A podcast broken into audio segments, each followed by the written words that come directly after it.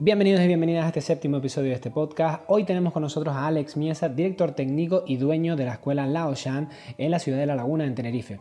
Escuela dedicada a artes marciales chinas. Hoy estoy muy contento, es la primera persona que nos va con la que vamos a poder hablar de artes marciales chinas en este podcast. Y Alex ha sido tan amable de hacernos una especie de introducción a este mundo que es enorme, que es muy complejo y nos lo va a simplificar un poquito para que nosotros y nosotras lo podamos entender, sobre todo aquellas personas que como yo no tenemos experiencia ni conocimiento alguno sobre artes marciales chinas. Como digo, un podcast muy especial para mí, donde creo que he aprendido muchísimo. Tengo que de nuevo agradecerle a Alex su tiempo y su paciencia eh, con mis preguntas. Y lo dicho, como siempre, recordarles que se pueden suscribir al canal, le pueden dar like a este vídeo, ayudan muchísimo a seguir continuando con este proyecto que nos hace tantísima ilusión. Un saludo y espero que les guste.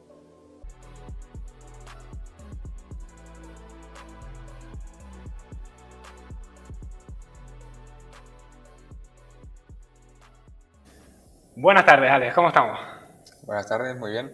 Mira, eh, estamos aquí hoy en la Escuela La Ocean, en San Cristóbal de la Laguna, en el propio casco histórico, en Tenerife. Y como ven, estamos eh, invitados hoy otra vez a hablar con otra persona muy experimentada en artes marciales. Eh, su nombre es Alex Miesa y es dueño y director técnico de aquí en la Escuela La Ocean, y bueno, hoy vamos a estar un poco perdidos, Alex, o sea que nos vas a permitir eh, que te hagamos muchísimas preguntas porque eres la primera persona con la que vamos a hablar de artes marciales tradicionales chinas. No hemos tenido a nadie la oportunidad de poder hablar hasta, hasta que tenerte a ti y yo creo que va a ser una charla súper enriquecedora. Además, tengo que decir que este es el primer capítulo en el cual voy a poner en YouTube una herramienta por la cual voy a dividir el vídeo por capítulos y van a tener todos los capítulos divididos para si quieren revisionar este, este, podcast en algún momento en concreto de lo que hablemos, o si lo quieren ver por episodios, que hay personas que me lo han pedido, entonces muchísimas gracias por, por los consejos para ir mejorando el podcast. Sin más, Alex, vamos a empezar, como siempre con todas las personas que hago, hago lo mismo, y es preguntarte un poco cómo empezaste, ¿no? Es decir, cómo has llegado de ser eh, pues, un mero practicante al principio, que estamos con la curiosidad de dónde entrenamos, qué hacemos, a convertirte pues, en el dueño de una academia aquí en Tenerife. Bueno, pues eh, mis inicios fueron en, Barcelona, que es donde yo nací y crecí. Y siempre me interesaron desde pequeñito las artes marciales. Mis padres me pusieron en judo desde pequeño y estuve muchos años en judo. Y me gustaba, me gustaba mucho. Y luego ya empecé yo por mi cuenta a investigar y a, y a probar otras artes para ver cuál era la que más adaptaba a mi, a mi búsqueda, ¿no? Hasta encontré el kung fu encontré una escuela de artes marciales tradicionales chinas en Barcelona y, estaba ahí para mí, porque era exactamente lo que estaba buscando. ¿no? Encontré un maestro muy tradicional, con una línea muy tradicional y un programa de enseñanza bastante amplio que contemplaba todo el espectro de las artes marciales chinas, por lo tanto me, enganchó rápido. Eh, de repente se convirtió en, mi, en mi día a día, iba a entrenar todos los días y a veces eh, varias clases seguidas. ¿no? Ahí fui durante unos años progresando, avanzando y ya cuando empezaba a, ayudar en las clases al profesor o, a dar alguna clase, empezaba ya en ese paso de empezar a, dar, a dar clase o a tener la posibilidad de buscar espacios donde mm. dar clase, para aquel entonces ya tuve ese, ese, cambio en mi vida de, de, tratar de tomármelo más en serio y decidir eh, moverme a un espacio que fuera más acorde al tipo de vida que estaba llevando, ¿no? Y ahí es cuando me vine para acá, me vine para Canarias. O sea, se, vino, se mudó aquí a causa de las artes marciales, ¿no? Por así decirlo. Un poco, las artes marciales lo que me hicieron es ver otro tipo de vida que uno puede llevar y otro tipo de, condiciones a las que puede estar expuesto para que esa vida sea más productiva. Eh, porque hablamos de las artes marciales en el contexto no solo de, del ambiente deportivo, sino de, todo, nutricional, de, estilo de vida, de, pensamiento, de todo. ¿no? Entonces sí que es verdad que necesitaba un espacio más tranquilo que la gran ciudad que es Barcelona, con el ritmo y el estrés. ¿no? Y me vine para aquí, para Tenerife, a probar, a probar a ver qué tal y a empezar a dar algunas clases a ver si, si de repente aquí había, había demanda, ¿no? Y me sentí muy bien aquí, me sentí muy bien con, con la isla, con la naturaleza, con, con, el ambiente que hay aquí. Rápidamente me sentí cómodo. Las clases también empezaron a funcionar, entonces decidí abrir la, la, el club, aunque no tuviera un espacio propio pero sí que lo formalicé y empecé a dar clases en varios espacios, ¿no? Como, todo el mundo al principio, sí. Entonces, eh, ya con el tiempo me quedé aquí, ya, ya vi claro que este iba a ser mi, mi espacio de, de, residencia habitual durante los siguientes años. Y al ver que también las clases iban funcionando y había interés, pues poco a poco vi la manera de, de, cómo centralizar todas esas enseñanzas en un solo espacio, ¿no? hasta que se me abrió la posibilidad de, de coger este local. Y, y, ahí tomé ese paso valiente de, decir, bueno, voy, voy con todo. ¿no? ¿De, ¿De, qué año más o menos estamos hablando? Esto estamos hablando del 2011. 2011. Mm, doblemente valiente porque más o menos crisis. Eh, claro, claro, Exactamente. Paso complicado. Sí, pero, pero confiaba, confiaba en el trabajo que estaba haciendo y confiaba con que la gente que tenía en, diferentes clases iba a ser más o menos estable. Los primeros años, como siempre, fueron difíciles y, y costó bastante, pero poco a poco se fue estabilizando, eh, pude mantener el local, las clases fueron creciendo, los grupos cada vez eran más estables, porque ya sabes que lo difícil cuando das clases es mantener un grupo que sea estable, que sea constante y que dure un tiempo, ¿no? Porque practicantes eventuales tenemos muy frecuentemente, pero gente que esté contigo unos años cuesta bastante. Entonces eso lo fui consiguiendo aquí, de repente fui consiguiendo gente que iba avanzando, que iba progresando, que iban cogiendo nivel y, y, la escuela, digamos, que tomó más cuerpo, tomó más, más presencia, también con el tiempo fui invirtiendo más en materiales de práctica. Sí, Bueno, después lo veremos en algunos cachos del vídeo, bueno, que la, escuela es bastante grande. Sí, sí. Y entonces, pues eso, se fue como más profesionalizando con el tiempo, ¿no? Entonces ya, debido al nivel de entrenamiento que llevamos, incluso, eh, pues hemos tenido la oportunidad de, de llevar a los chicos a, a campeonatos y demás para, para probar su nivel y, y, ver qué tal. Y esa es la historia de la escuela un poquito, más o menos. Sí, al final escuela y personal van siempre de la mano, ¿no? El desarrollo de profesor no es si, no tienes un espacio propio, yo creo que es muy importante. Sí, sí, sí, sí. ¿Y en Canarias qué tal? ¿Se encuentra ya como en casa o todavía? Sí, sí, yo ya soy medio canario. ¿Cuántos años llevas aquí ya? Llevo, llevo 18 años aquí. 17, 17 años llevo. Sí.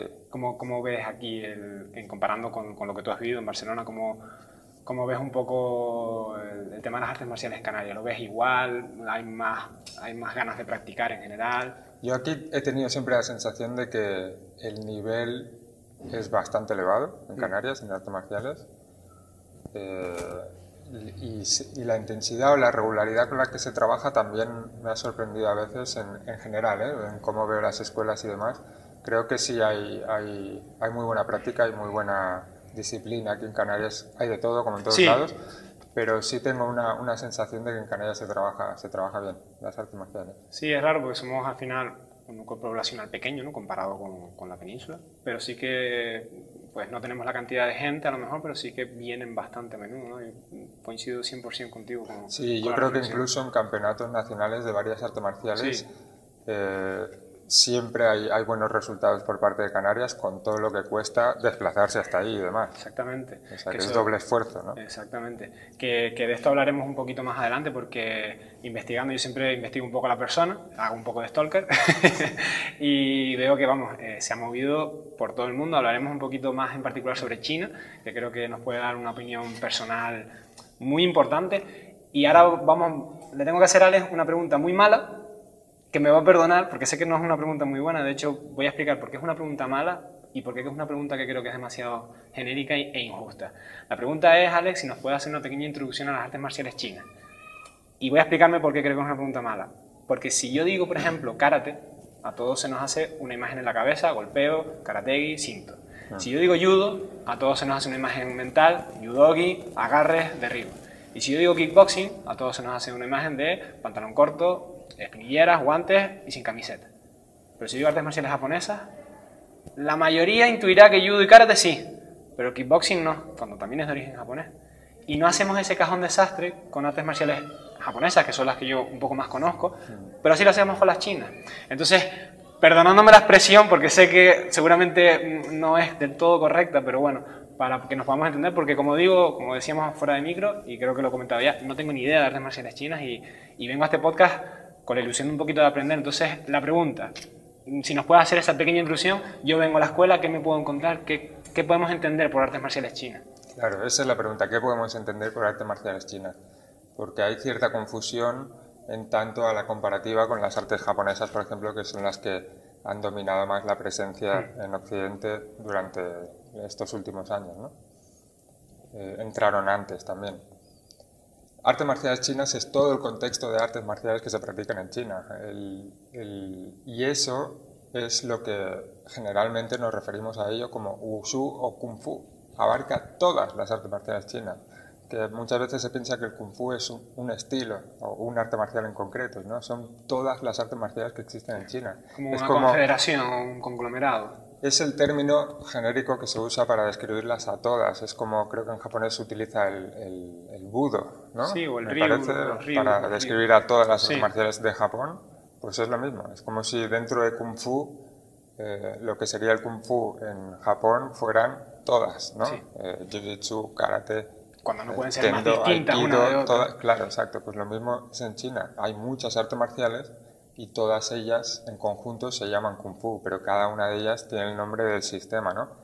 Seguramente mucha gente conoce, por ejemplo, el estilo Shaolin, por ejemplo, o el estilo Wudang, ¿no? que son los más conocidos, o otros estilos de animales.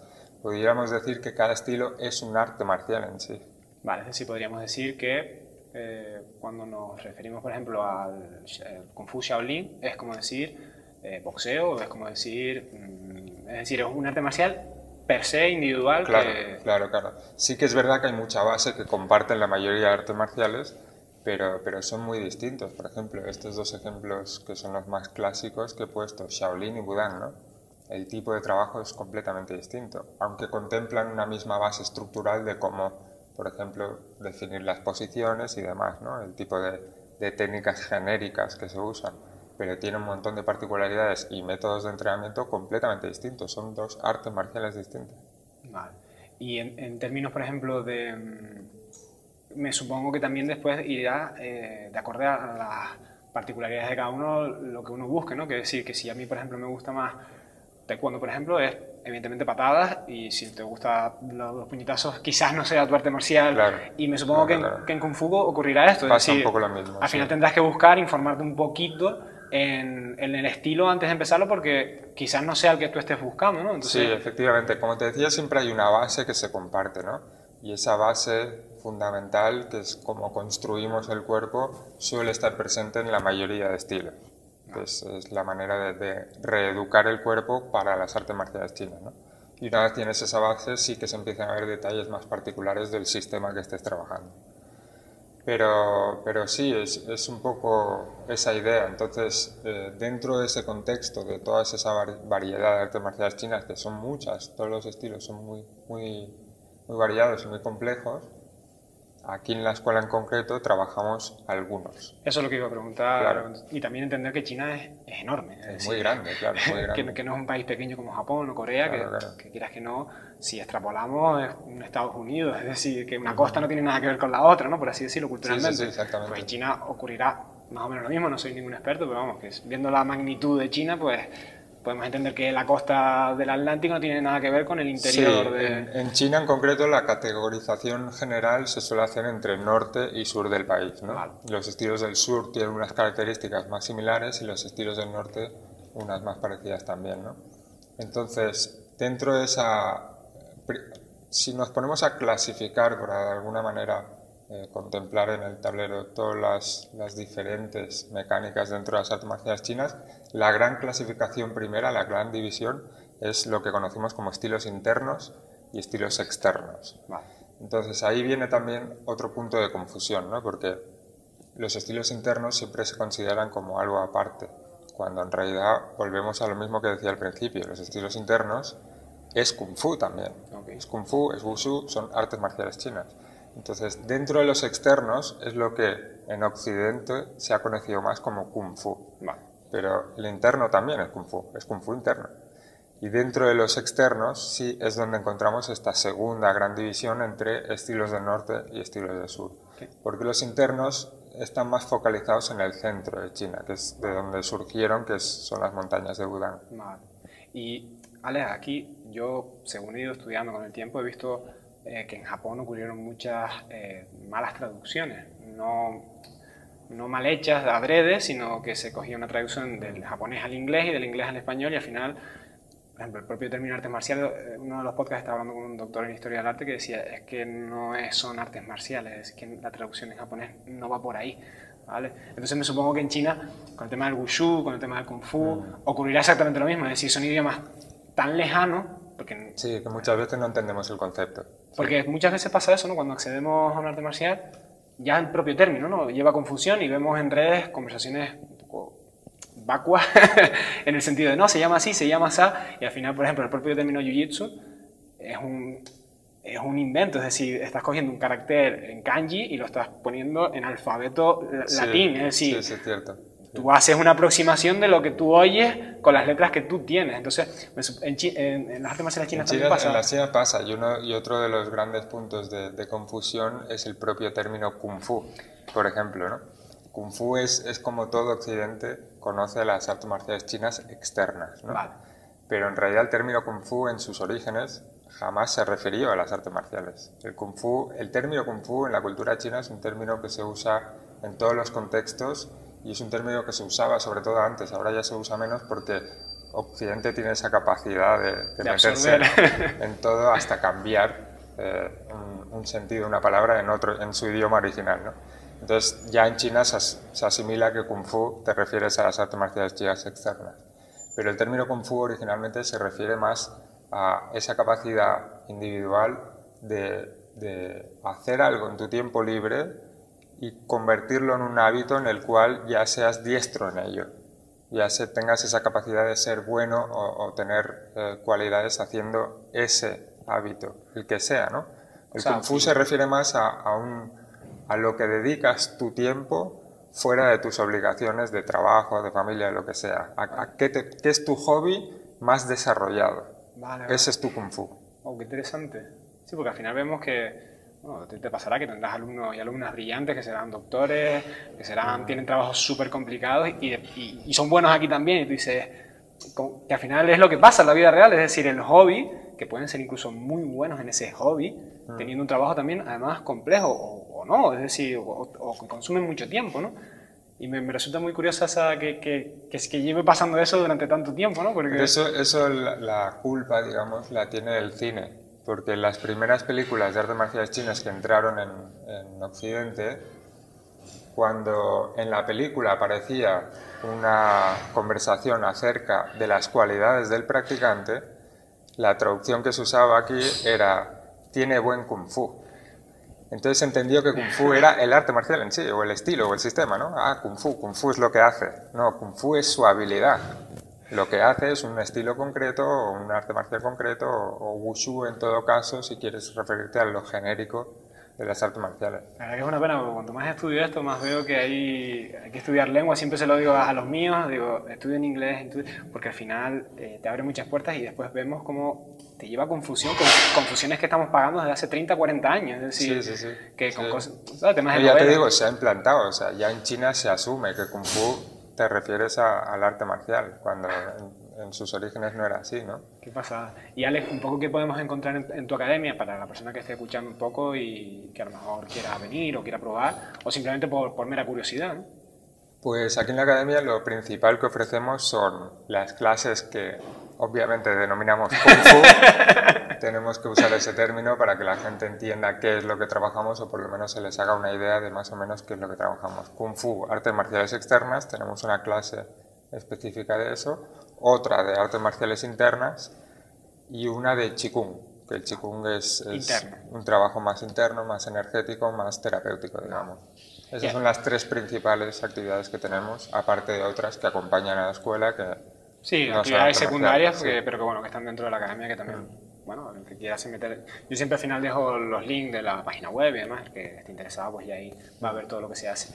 Me gustaría, Alex, un poco entonces entrar a profundizar al Kung Fu o al Wushu, como, como lo queramos denominar, eh, pero siempre que hablamos de un arte marcial me gusta su opinión personal. Es decir, a que le interese el Kung Fu o el Wushu, puede buscar en Google y tendrá Wikipedia, largo, etcétera. Entonces, me gustaría que nos explicara un poquito el presente, el pasado y el futuro en términos de opinión personal, porque me interesa el, pasado no, no, va a poder variar, ¿no? Es lo que es, viene donde viene, pero el presente a nivel internacional y lo que cree que puede ocurrir en el futuro ¿no? del, Kung Fu o del Wushu, sí que es una opinión personal que con la experiencia que tiene usted y dedicándose eh, profesionalmente a esto, creo que es muy válida y puede ser muy interesante. Un análisis del progreso que ha tenido el arte marcial eh, Hemos estado hablando un poquito del pasado del Wushu. Eh, creo que nos ha quedado claro el término, creo que nos ha mm. quedado lo, lo, general que es y que al final hay que entrar a valorar estilo por estilo. Pero podemos hablar un poco eh, cómo se encuentra a nivel internacional, porque después se lo preguntaré a nivel un poco más nacional, ¿no? De España, Canarias, Tenerife. Pero primero me interesa un poquito el, el big picture, ¿no? Es decir, el... Sí, sí. Pues mira, valorando también la historia de cómo se ha desarrollado, cómo ha entrado en Occidente, es muy curioso también la, del Kung Fu. Supongo que habrá pasado en otras artes marciales, pero es bastante característico la del Kung Fu, que como entraron primero, o por lo menos tuvieron mucha más presencia, las artes japonesas mm. y coreanas también, sí. Eh, digamos que dominaron la presencia de las artes marciales durante bastante tiempo en Occidente, ¿no? Entonces, muchas de las primeras personas que se acercaron al Kung Fu, estamos hablando ya de años 70, 80 quizá, em, tenían ya algún background, algún conocimiento previo de, otras artes marciales. Entonces fueron eh, cogiendo diferentes eh, ideas o supongo que técnicas que alguno conocería, de que alguno le enseñó, que alguno aprendió cuando viajó no sé dónde, o de películas, o entonces se fue empezando a formar los primeros docentes de Kung Fu con un mix un poco de todo. Eh, sí, donde la base general era más de artes japonesas y luego iban incluyendo algunas cosas que, que, fueran captando no sé dónde, ¿no? Libros, eh, sí, películas. Los 70, 80. Sí, exacto. Entonces, es, eso eh, fue en auge y nos encontramos con una primera generación de entrada del Kung Fu aquí donde era un desastre. Un desastre a nivel de que nadie sabía muy bien qué estaba haciendo. Pero yo, perdón, Alex, creo que eso era algo un poco común. Sí. sí. Me lo imaginaba así. Pero, pero sí, dio lugar a eso, a mucha confusión. El problema es que dio lugar a mucha confusión, que estuvo muy bien, porque ahí tenemos el personaje de, Bruce Lee ¿no? en las películas que, hizo mucho, mucho favor en ese sentido, de dar a conocer las artes marciales chinas, pero claro, pasó lo que pasó, ¿no? que, que, había mucha confusión en cuanto a qué se estaba haciendo o cuál era la manera correcta. Había mucho, digamos, trabajo paralelo a, lo que se estaba haciendo en China eh, en esa época ¿no? y en cualquier otra. Entonces eso fue cambiando con el tiempo. Con el tiempo, eh, yo creo que más chinos empezaron a viajar a Estados Unidos principalmente y a algún país europeo, pero sobre todo a Estados Unidos, y empezó a haber más acceso a, maestros chinos que tuvieran un material más fidedigno, ¿no? Entonces sí que hubo gente que se empezó a formar un poquito más, todavía había un poco de desconocimiento, todavía se mezclaban muchas cosas, pero empezaban a entrar términos, por ejemplo, de la práctica, de la metodología, y empezaban a entrar eh, algunas rutinas que sí se asemejaba más a lo que se, estaba trabajando en China. ¿no? Eso ya estamos hablando de 80s, 90s, digamos. a partir de 90s, 2000 ya empezó a entrar una generación donde, donde sí se investigaba mucho más y quizá también la apertura que tuvo China hacia el exterior, que ocurrió más o menos en la misma época, a partir de los 80s, 90s, eh, se empezó a, sentir ya más en los años 90, ¿no? donde realmente eh, podías acceder a mucha más información, podías viajar a China, los chinos viajaban mucho más para acá, entonces todo se empezó como a estandarizar, digamos, un poquito más. Entonces, yo creo que eh, a nivel general estoy hablando. Habrá casos de todo en todos los lugares, en todas las ciudades, en todas las escuelas. Pero a nivel general, yo creo que las artes marciales chinas empezaron a tener un poco de seriedad de los 90, 2000 en adelante.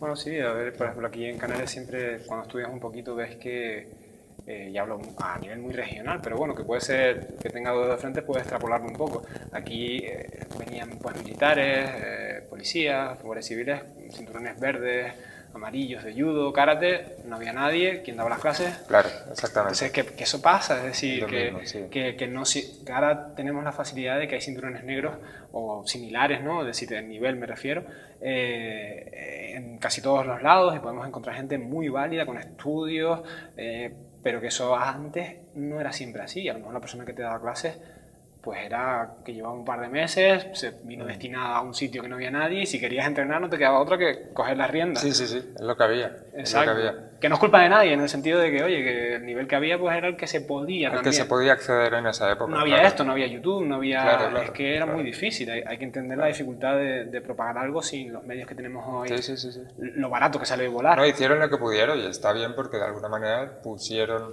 eh, encima de la mesa ese, ese, ese arte desconocido que era el Kung Fu, ¿no? Con los medios que tuvieran. Pero sí que tú tienes esa, esa, do- esa dualidad, ¿no? Por una parte estaba bien que empezaba a, a- a ponerse en el, en el tablero de juego, digamos, Mm. el Kung Fu también, pero por otra parte eh, era como un Kung Fu muy extraño que, que ya cada vez hay menos de ese tipo, pero ha durado, ha Sí. durado mucho tiempo donde hemos estado en este país compartiendo mucho en campeonatos y demás sistemas de origen desconocido o prácticamente inventado con sistemas tradicionales que sí que tienen una No, línea no. auténtica de China. Sí. Y el futuro, Ale, es como, eh, omitiendo la situación excepcional que estamos viviendo, yo creo que, que eso no, no, no lo podemos prever mucho, pero quitando este paréntesis excepcional, ¿cómo ves el, el futuro de- del Wushu? A nivel general, a nivel Sí, a mundial, nivel general. yo, lo, yo lo, veo, lo veo bastante bien, sobre todo por el progreso que ha tenido en los últimos años, que como te digo se ha profesionalizado mucho más en cuanto a la calidad de enseñanza y de transmisión y de búsqueda de contextos un poquito más amplios que no sea el puro entrenamiento físico. ¿no? Ya la mayoría, bueno, la mayoría o las escuelas que tienen eh, un trabajo más reconocido o que, o que llevan más tiempo eh, trabajando correctamente, ya empiezan a implantar otros métodos, otros trabajos añadidos que, que forman parte de ese contexto de las artes marciales y que hasta ahora no se contemplan mucho. ¿no? Ya después te preguntaré un poquito más adelante sobre el nivel y la situación en España y en Canarias y en Tenerife y además un poco de la situación del deporte a nivel federaciones, cómo estamos. Pero bueno, para no estar todo el rato hablando de aspectos tan técnicos, me gustaría discutir contigo, Alex, o hablar más bien, un aspecto que yo creo que es muy importante de todas las artes marciales en general, sobre todo las que vienen de origen asiático, y es el, el puente cultural que supone un arte marcial. Es decir, cuando das karate, cuando das wushu, cuando das kung fu, te estás exponiendo más o menos a una cultura, ¿no? Dependerá siempre pues, del gusto del alumnado. Hay alumnado que le encanta, ¿no? Esa, pues, le encanta China, le encanta Japón, y hay alumnado que prefiere más el- la parte técnica y, bueno, la parte cultural. Pero te guste más o menos, estás expuesto. Sí, por supuesto. Y yo siempre digo que las artes marciales curan de racismo porque al final te exponen a culturas que son totalmente ajenas a nosotros. Es decir, y te abren la mente. No, lo hablábamos fuera de micro, no puedes odiar aquello que, que- que- que conoces, que, que le has puesto cara, que le has puesto nombre y apellido. Entonces, como siempre, a, a opinión personal, ¿no? ¿Vale? Es decir, ¿cómo lo has vivido tú ese acercamiento cultural? ¿Qué ha significado para ti eh, en tu vida, ¿no? Personal. Para mí la clave es precisamente la, tradición y para mí la clave en cuanto a esa facilidad de acceso a una cultura completamente desconocida que, no entendemos o que nos cuesta mucho entender es las escuelas que llevan una línea tradicional. Porque todo el contexto, el lenguaje, la metodología lleva de por sí una carga filosófica y cultural muy profunda.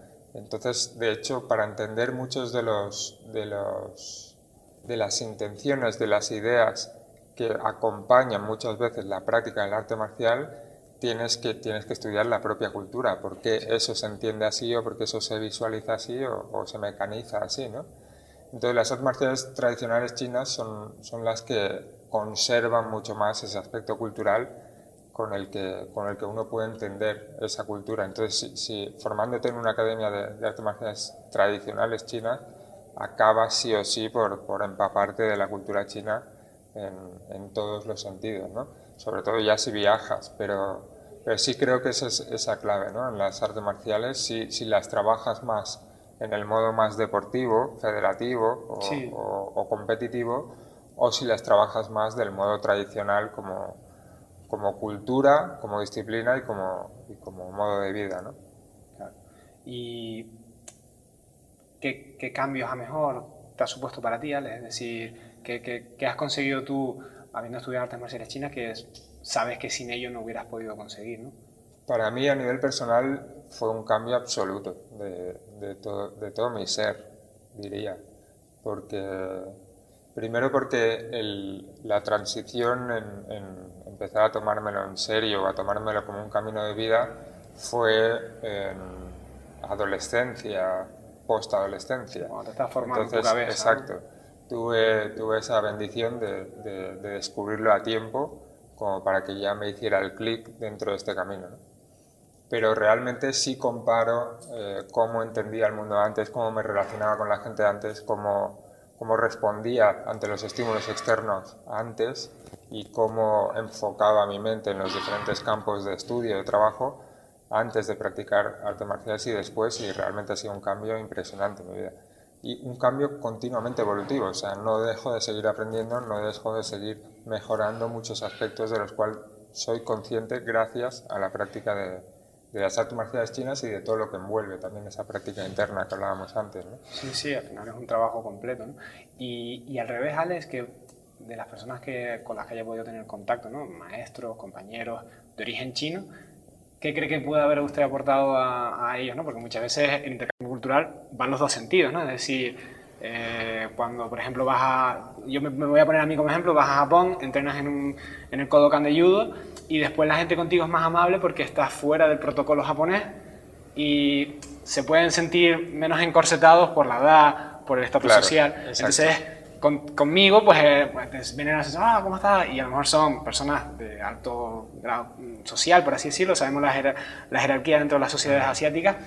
Y claro, como está uno que es occidental, pues no, ah, no pasa nada, ¿no? Entonces, en el caso de ustedes, pues, ¿qué, ¿qué, cree qué intuye que puede haber aportado al revés, ¿no? Es decir, lo interesante que es una cultura latina al mundo de China.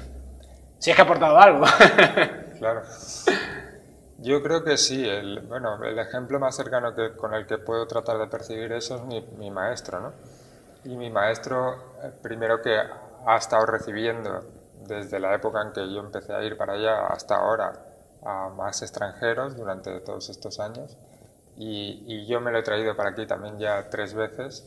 Entonces, eh, él que venía de una tradición muy estricta, muy disciplinada y muy, muy, muy cerrada, como eran los practicantes de unas montañas en el centro de China, en unos monasterios y demás, o sea, bastante eh, cerrados al resto de, población, ya de la propia China, imagínate de Occidente, ¿no?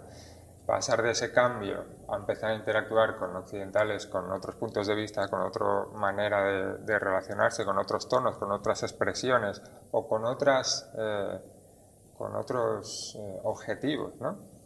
Él, yo creo que, que, ha cambiado mucho también y se le ha notado en, en estos años que ha ido adaptando un poquito tanto su manera de comunicarse como su metodología un poco contemplando también cuáles son los, la manera de ser de los occidentales. Y el hecho de que él haya viajado, haya salido y haya visto también cómo nos comportamos en, otras culturas, creo que le ha ayudado mucho también a, sobre todo a, por ejemplo, esa, barrera cultural que hay cuando te expones desde tus eh, experiencias o tus conocimientos como occidental a una persona que ha estado recluida en, en, un contexto muy propio, muy particular tanto tiempo, es, es que no, no, hay esa comunicación fluida, ¿no? No, no te entiendes o no te sabes hacer entender o no... Ya más allá del lenguaje me refiero. Sí, ¿eh? no, solo, sí no solo la barrera idiomática, sino la, la, cultural. Pues eso ahora, por ejemplo, él es capaz de romperlo más fácilmente porque ya, ya te entiende, ya sabe cómo nos comportamos los occidentales, ya sabe qué manera de enfocar tenemos el trato con, con, otras personas, con la jerarquía, como decías antes. Entonces yo creo que sí, que dentro de mi parte como occidental, supongo que le habré aportado ese conocimiento de,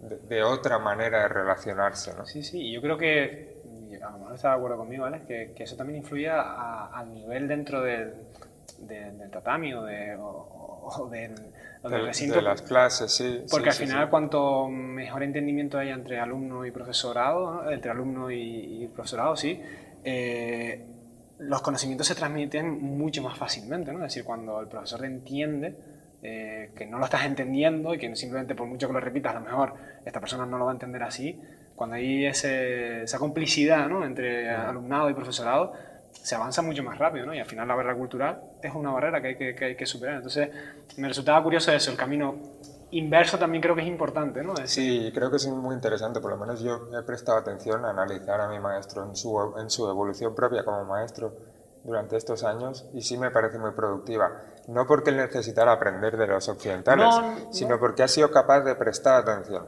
Prestar atención y tratar de leer cómo somos y de qué manera nos puede entrar según qué indicaciones más fácilmente. ¿no? Es que lo que hablamos, es decir, es que el intercambio cultural va en los dos sentidos, que normalmente es evidente verlo desde nuestra perspectiva, que para nosotros lo interesante es eh, pues su cultura, porque al final somos los que vamos a aprender, pero es que funciona, es una carretera de dos vías, ¿no? Nos gusta, ¿no?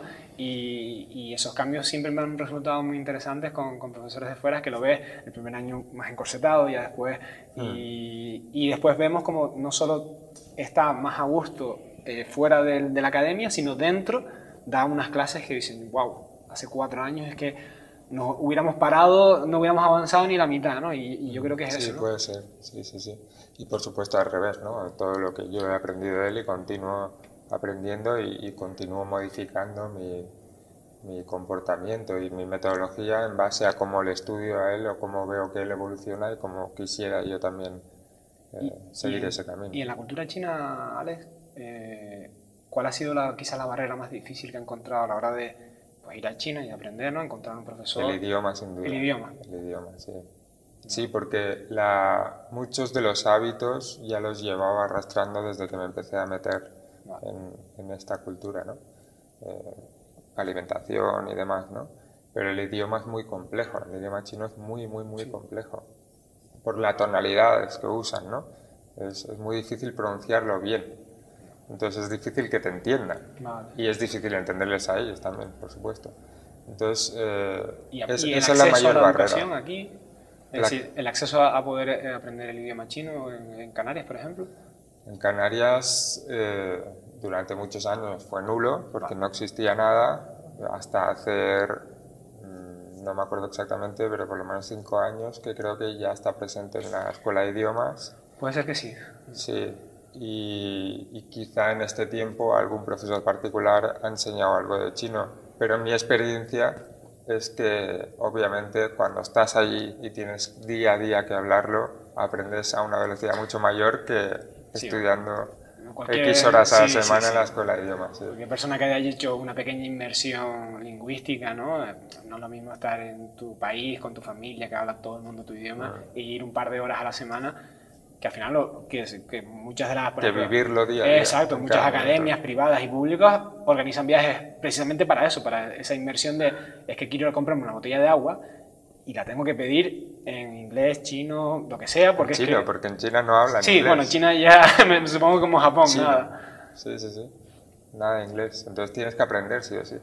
O sea, la barrera más, más grande es la, la idiomática que quizás es entendible, ¿no? muy, Sí, para mí. Sí, Supongo que habrá otras personas que se habrán encontrado con otras confrontaciones un poquito mayores para ellos, como puede ser, por ejemplo, eso, eh, dietas o, o, hábitos. Muchas veces, por desconocimiento, no entendemos muchos de los hábitos que hacen los chinos o, somos capaces hasta de juzgarlos y criticarlos, pero porque no sabemos el contexto, desconocemos el contexto, ¿no? Entonces, eh, quizá yo que venía... Eh, cuando empecé a viajar a China de una escuela tradicional donde muchos contextos ya me los conocía, no me impactaron según qué tipo de, prácticas o hábitos, pero hay gente que, supongo que la primera vez que accede eh, se queda bastante en shock en, diferentes mecánicas, diferentes hábitos rutinarios y diarios. Sí, sí, sí. Pero que es interesante, ¿no? Porque... Pero creo que el mayor es el lenguaje, en realidad.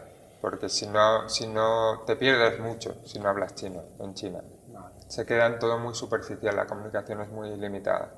Sí, porque quizás los países no, europeos, por ejemplo, tenemos la facilidad de muchas palabras en común.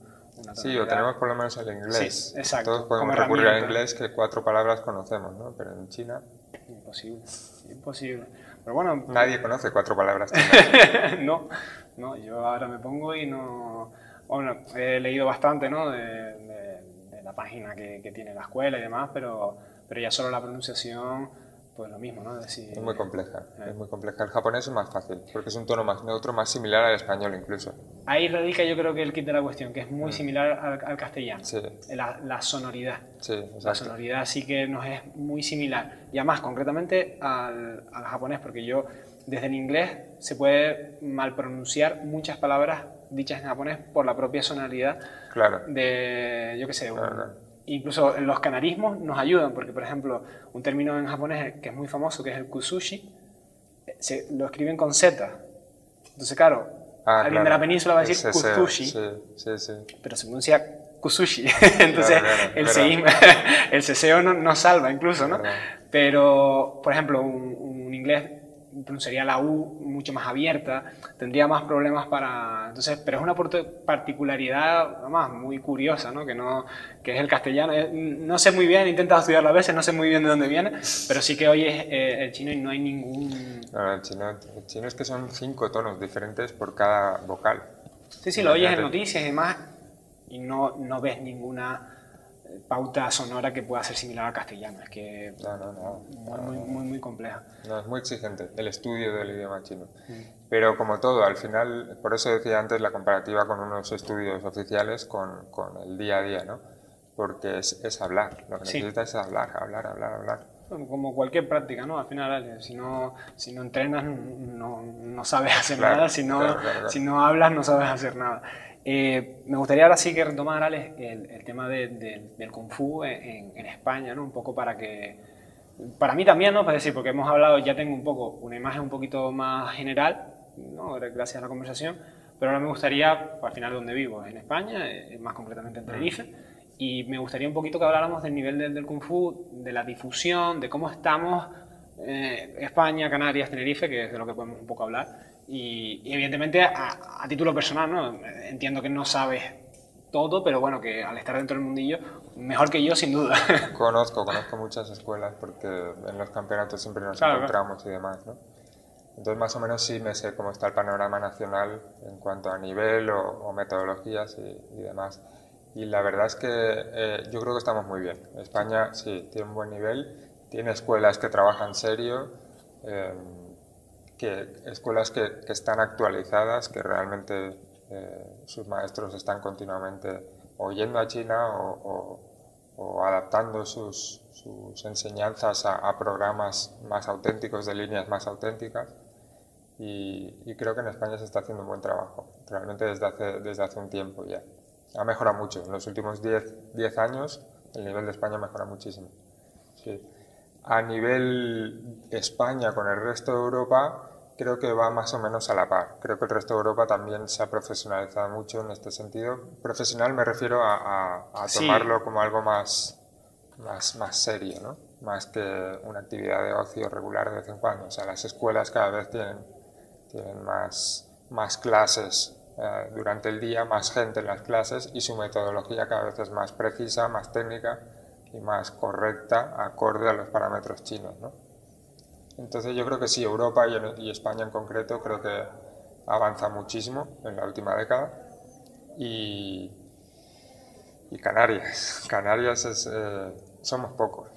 Somos muy pocos en Canarias. Sí, de hecho lo comentábamos fuera de micro que eh, eres el primero porque también me ha costado, ¿no? sí, sí, porque somos muy pocos. Eh, de hecho yo ahora vivo en Santa Cruz, pero que soy de La Laguna toda la vida y de pasear, ¿no? De decir, de ver la, la, escuela mientras paseo por la laguna, entonces, y de amigos que han entrenado aquí y demás, amigos personales, ¿no? Eh, pero más allá de eso, es verdad que lo hablábamos fuera de micro y digo, es que no sé quién, creo que sí sé otra persona que da en Santa Cruz y fuera de esa persona no conozco a nadie más en la isla, la verdad. Sí, que, que yo sepa, aquí en Tenerife en concreto, eh, con escuela propia me refiero, luego no sé quién enseña por ahí, pero con escuela propia está la nuestra aquí en la laguna, hay dos en Santa Cruz que yo sea consciente y, dos en el sur. Con espacio, bueno, no, y uno en el sur, con espacio propio.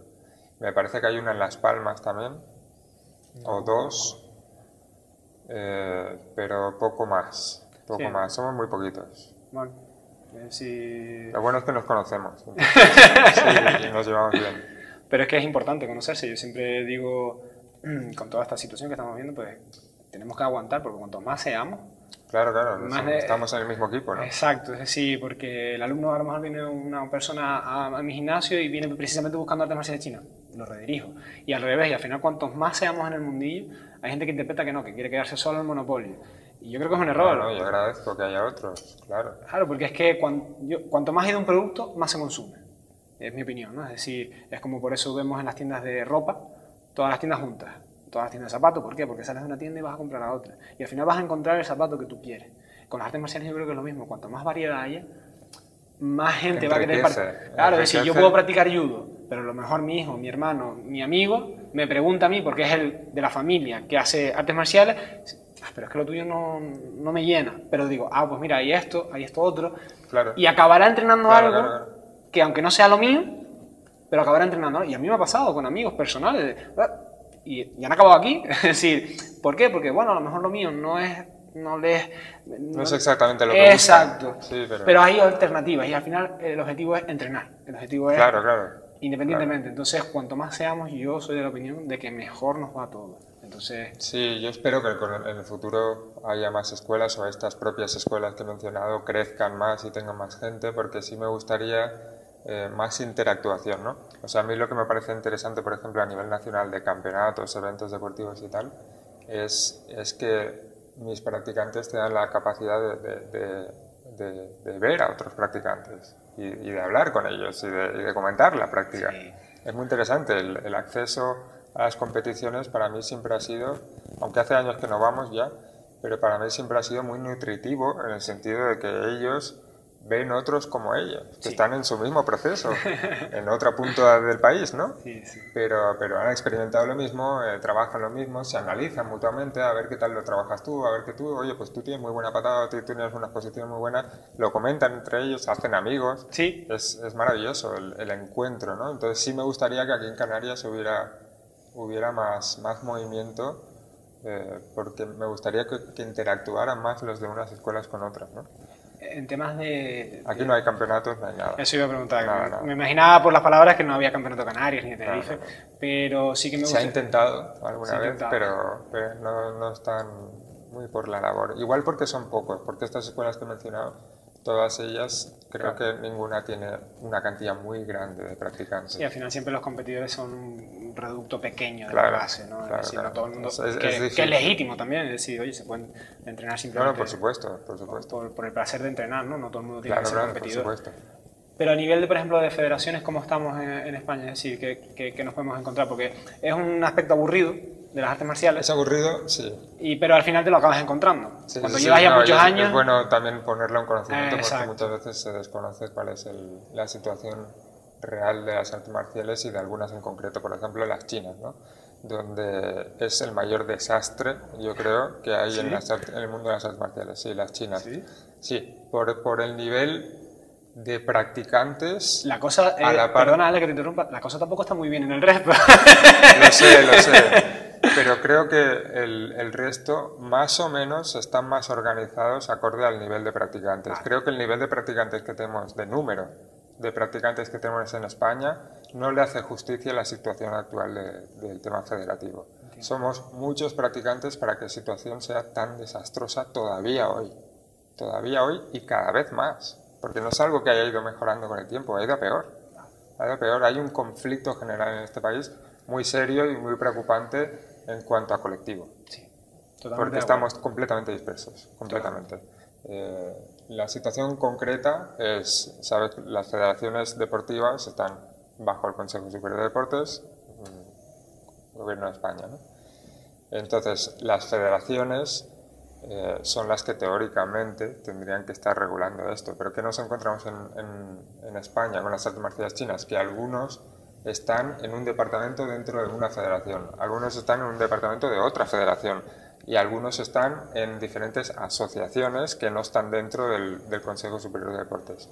Y esos son varios clubes, varias escuelas, varios territorios que unas están aquí, otras están allí, otras están allá. Es imposible ponerse de acuerdo. Y además no hay voluntad de ponerse de acuerdo porque aquellos generalmente que han estado sustentando los puestos directivos en cada uno de estos departamentos no han cedido a, un, un, paso hacia adelante para intentar unificar Cada uno se enroca en su posición y, trata de que los demás vengan a la suya, ¿no? a, su departamento, a su lo que sea.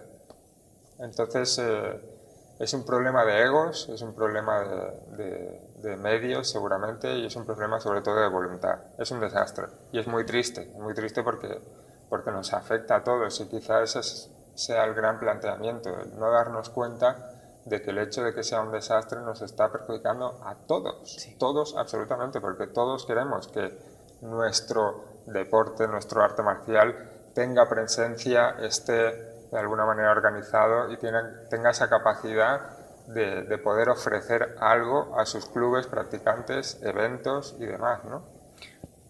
Pues Ale, es que estoy demasiado acuerdo con, tu opinión. Es, triste, es triste. y es una pena que vemos como las decisiones de despacho al final acaban perjudicándonos al trabajo del día a día. porque al final lo que burocráticas que van, van en realidad más en contra que a favor de que, de que esto crezca y se consolide, ¿no? Porque por guerras internas... Sí, sí. Eh, sí, sí, le, estoy, te estoy entendiendo perfectamente, Alex, y, y ya digo, es algo que a mí también me lleva muchos años reconcomiendo porque el potencial que tenemos es tremendo.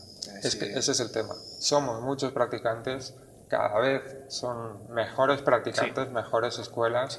Y mejores, profesores, mejores profesores. más formados y no puede ser que el tema que nos regule sea el que esté más por los suelos o más desastre o más preocupante, ¿no?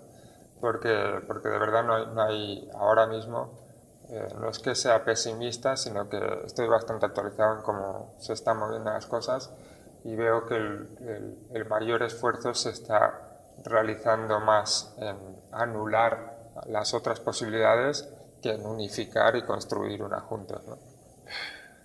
Y ¿Tiene solución?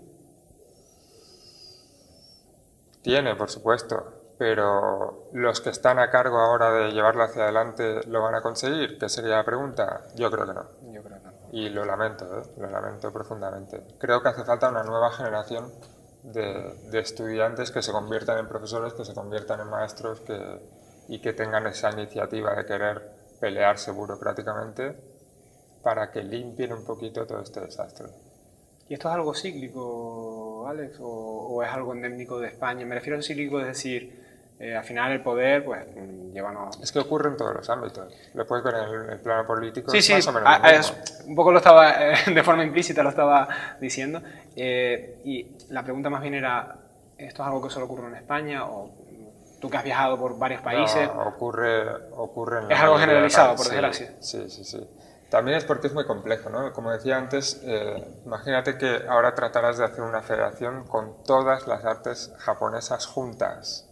¿Cómo pones de acuerdo eso? No puede. Pues es lo mismo en, España, en España, porque es el caso concreto en el que más sí, sí, sí. sí, somos españoles, vivimos aquí, ya está. que no...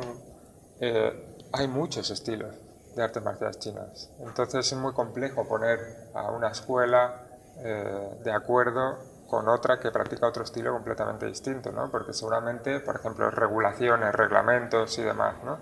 Eh, es muy difícil ponerse de acuerdo. Habría que construir un cuerpo, yo creo, organizativo bastante amplio, bastante representativo y bastante eh, ético y coherente en cuanto a los objetivos comunes y eso va a costar. Por eso creo, confío en una siguiente generación que sea capaz de hacerlo. Creo que la que está actualmente no tiene esa capacidad. Ni lo ha demostrado con el tiempo. Sí, sí, no, estamos, por desgracia, estamos en la misma página, opinamos lo mismo igual. Eh, Sabes que tienes alguien con quien hablar a partir de ahora.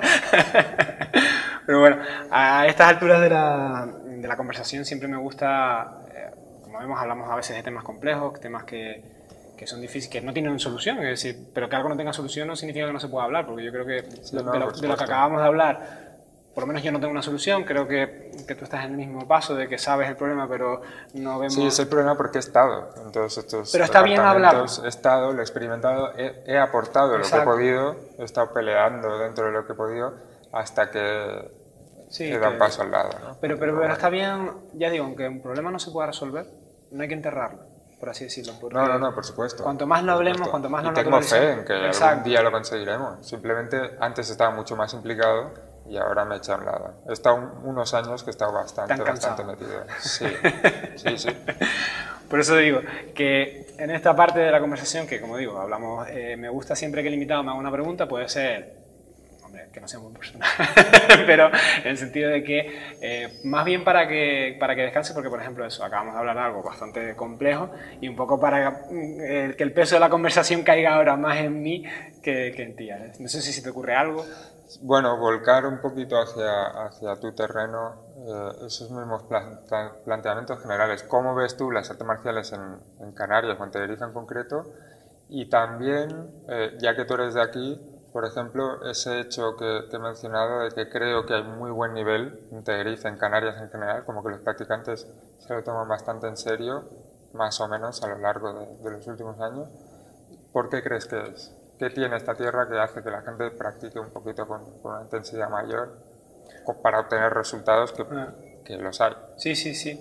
Yo la verdad que eh, viendo distintas disciplinas, que muchas no tienen nada que ver entre ellas, veo unos resultados que flipas, hablando claro. Es decir, tenemos campeones de Muay Thai, tenemos campeones de brasileño Jiu-Jitsu, tenemos...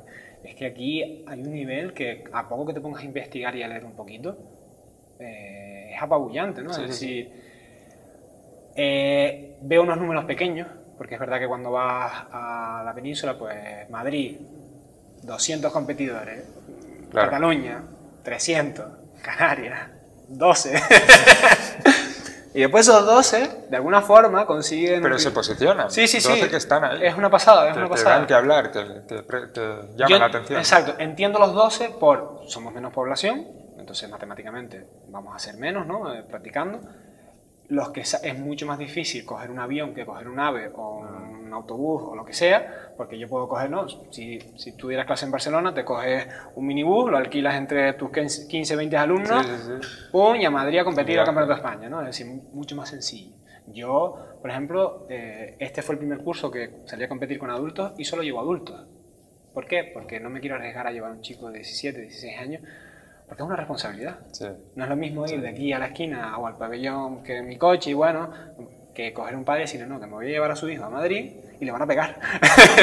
Entonces, eh, yo esa responsabilidad en mi club digo, mayores de 18 años. Yo sé que es injusto para gente que a lo mejor tiene 16, 17 y ya está fuerte, lleva entrenando tiempo y tiene ganas, pero son muchas, son muchas trabas para salir.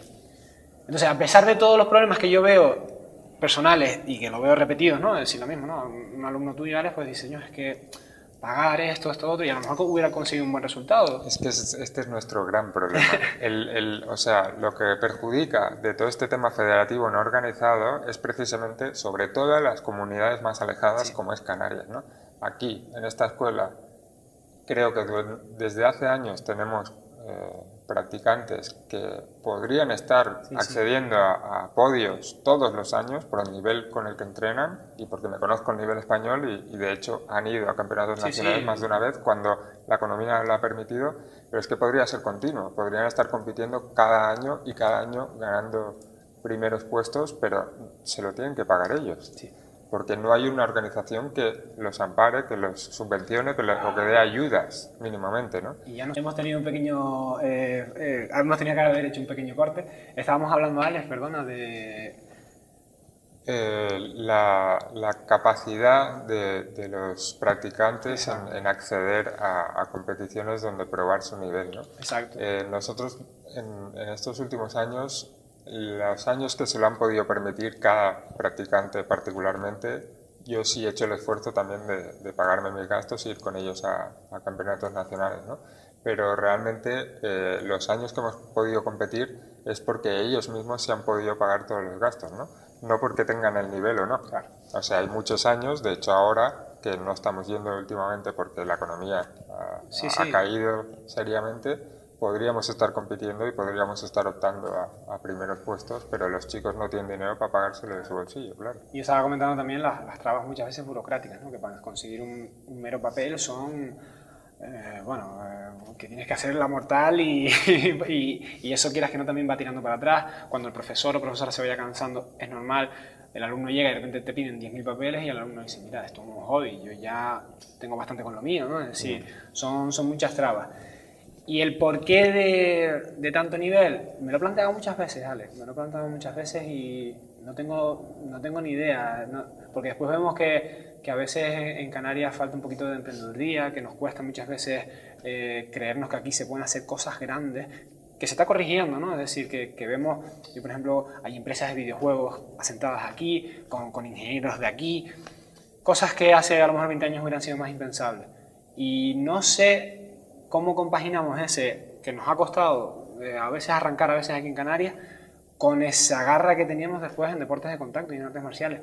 No, no entiendo mucho la relación, no, no, sabría, quizás está el tema de la lucha canaria, que aquí ya no tiene tanta tirada, pero aquí tuvo mucho impacto, movía mucha afición y quizás cuando empezaron a venir influencias externas, esa pasión de la lucha canaria que movía cantidades bastante impresionantes de gente, había mucha afición, había las luchadas eran, vamos, espectaculares, el estadio lleno y, quizás eso se ha ido trasladando, ese interés, esa afición, pues a deportes. Puede ser. Puede, ser. Sí, que haya afición por la lucha desde hace, desde hace cientos de años. Exacto, al final la lucha canaria pues es una lucha como muchas de las luchas primitivas, pues donde no hay golpes para que mm. la persona pueda seguir trabajando en el campo el día siguiente, ¿no? Eh, se derriba, se gana y al día siguiente pues a coger en nuestro caso papas. Pero eh, había mucha afición y eso eh, lo tengo constatado por libros de historia canaria que, que, vamos, que los estadios eran a rebosar, que vamos, que no era profesional, porque después, como digo, los luchadores eran pues agricultores,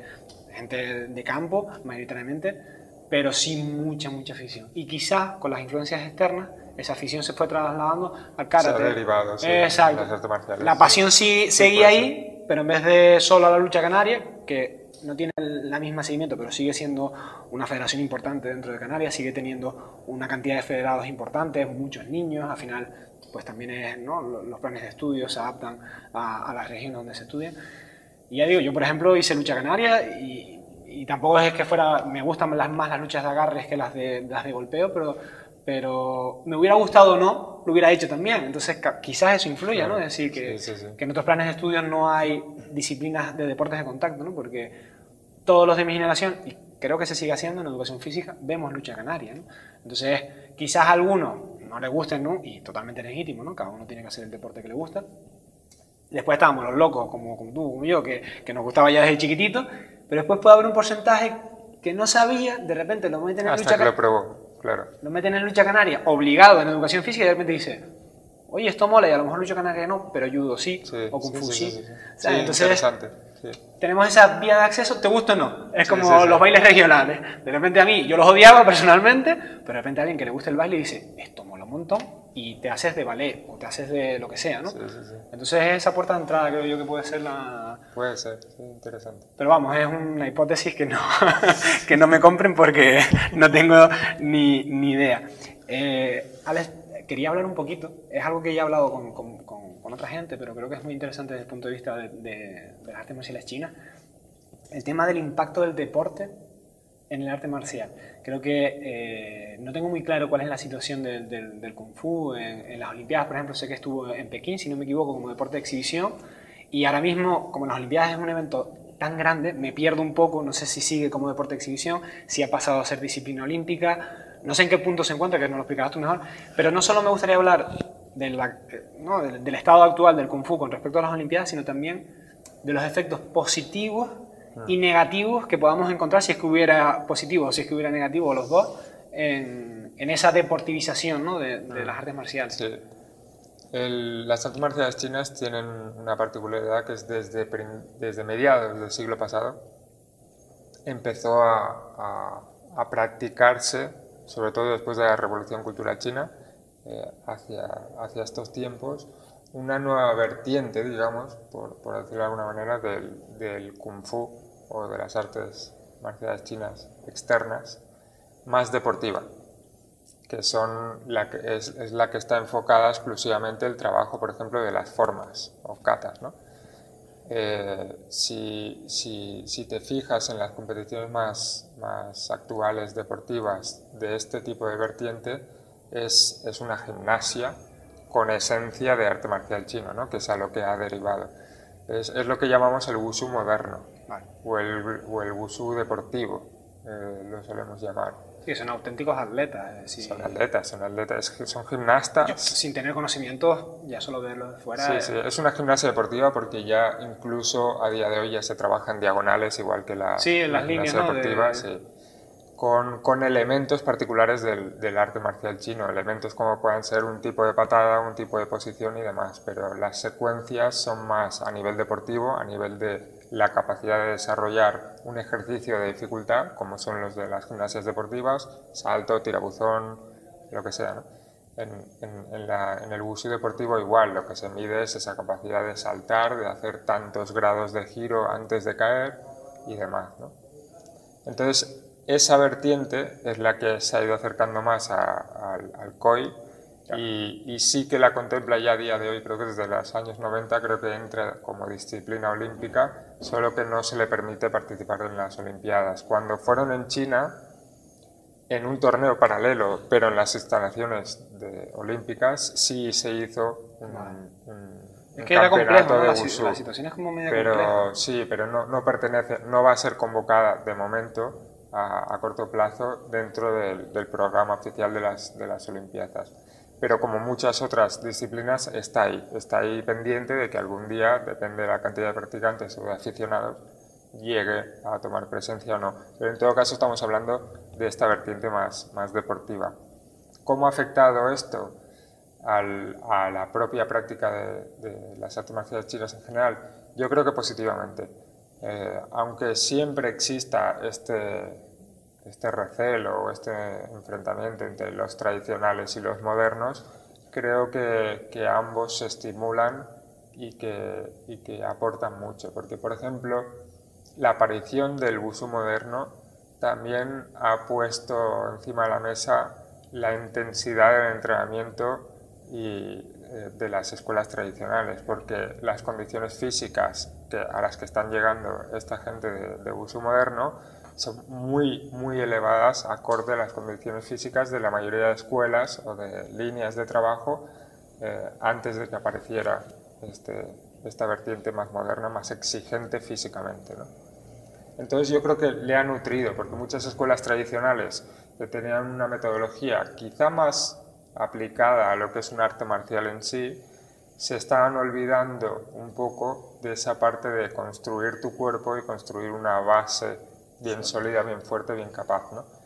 Que, que, sí la han construido la versión deportiva, aunque sea solo para competir o para saltar más alto. Para, pero bueno, tienes ese cuerpo que después te va a permitir... Claro, ese es el tema. Entonces yo creo que ha aportado mucho en la metodología de entrenamiento de las escuelas tradicionales el tratar de exigirle más el cuerpo como se les exige a los del deportivo.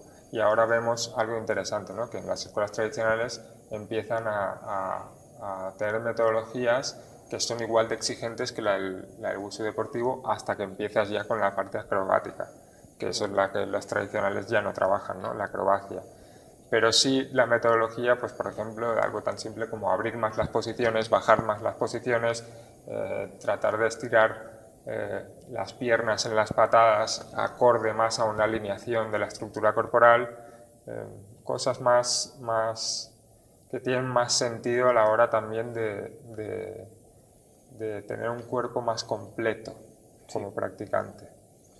Y por otro lado, eh, creo que también ha favorecido eh, la aparición de la versión moderna porque es más espectacular, por lo tanto capta más la atención Muy espectacular. y eso puede derivar a gente que entre por ahí que acabe yendo a lo tradicional o por ejemplo algo tan simple como la edad deportiva de uno, ¿no? Claro.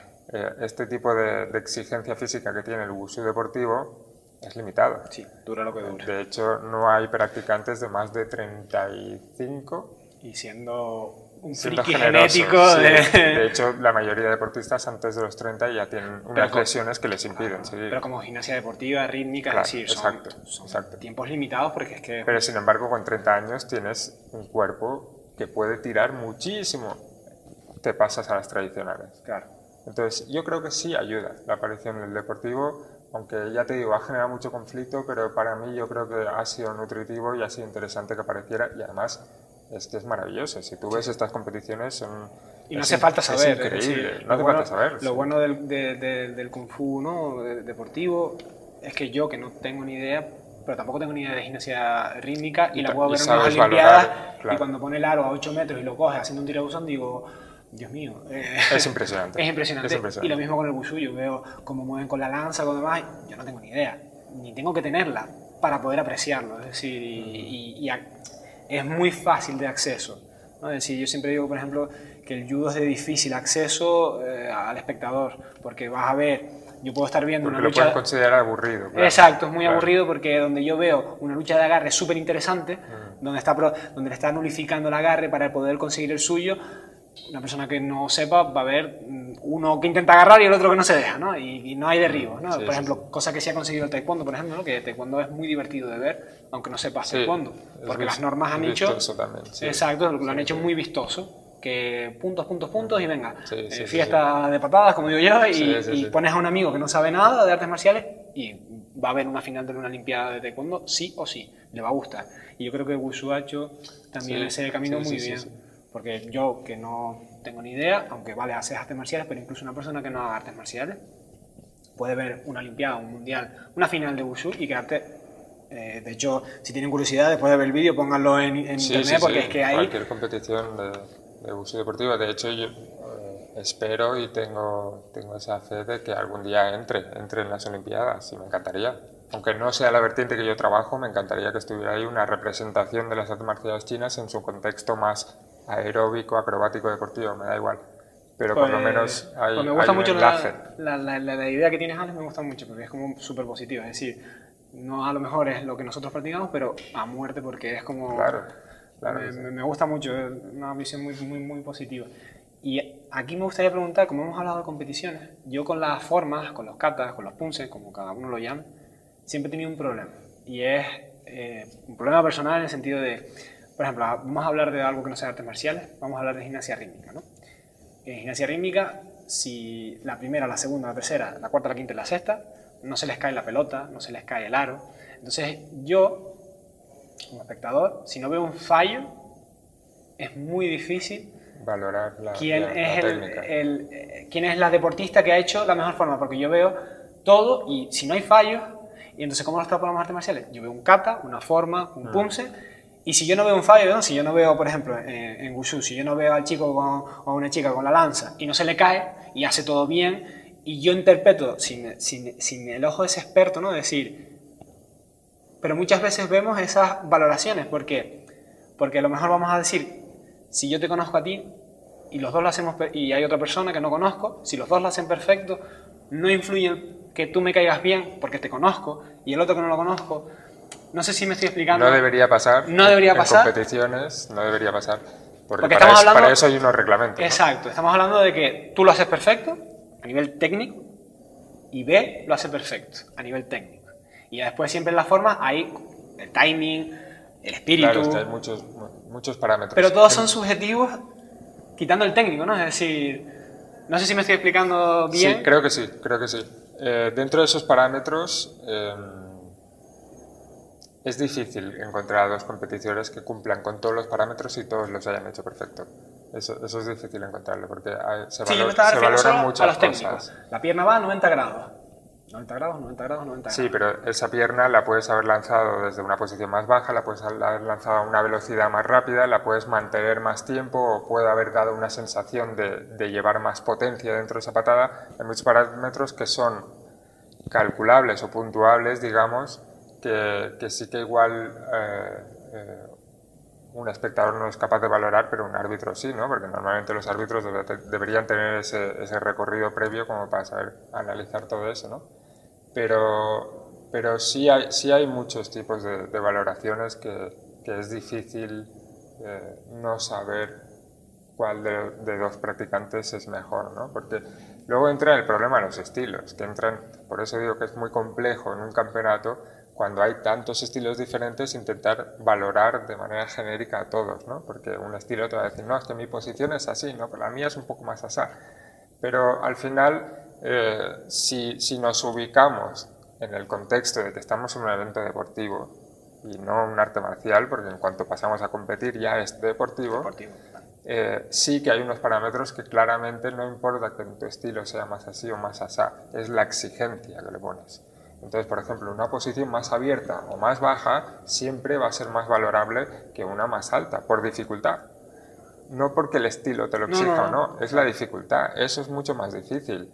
Y lanzar una patada y caer estable, o lanzar una patada y, perder el equilibrio, pero enlazar con otra técnica, se valora. Se valora el que tiene ese control sobre su cuerpo, el que tiene esa fuerza, que tiene ese equilibrio, que tiene esa estructuración y alineación corporal correcta se pueden valorar muchas cosas que no son tan acordes a un estilo concreto, sino a unos parámetros generales de, la actividad deportiva del practicante, ¿no?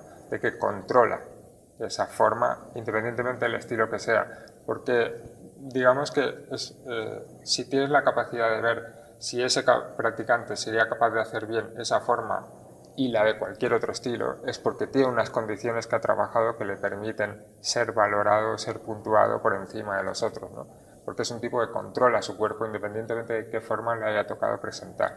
Y eso se valora con diferentes parámetros técnicos que hay en las competiciones, fuerza, velocidad, control, eh, inercia, potencia, eh, estabilidad, equilibrio, mm, fluidez, el cambio. Nosotros tenemos mucho en las, en las formas de arte marciales chinas, no son quizá desde mi punto de vista, que, es desconocimiento un poco de las japonesas, que son más rutinarias en las artes marciales chinas, pasamos de una secuencia muy rápida a una más estática, eh, pasamos del estímulo al relajamiento con, mucha frecuencia, ¿no? Entonces, eh, es, es, bastante exigente y bastante puntuable la capacidad que tiene un practicante de adaptarse a toda la secuencia de la forma, ¿no? no que la empieza más potente y la acaba más cansado, sino que durante toda la secuencia va pasando por estos cambios y, los, y todos los, los controla, ¿no?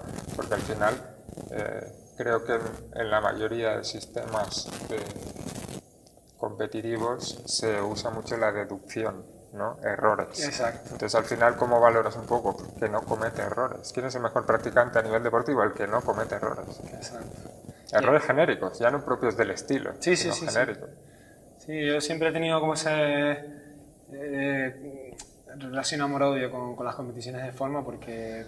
Sí, ya, bueno, al final, eh, por lo menos como intento yo trasladarles a los practicantes el la motivación de la competición es, estás compitiendo contra ti mismo, ¿no?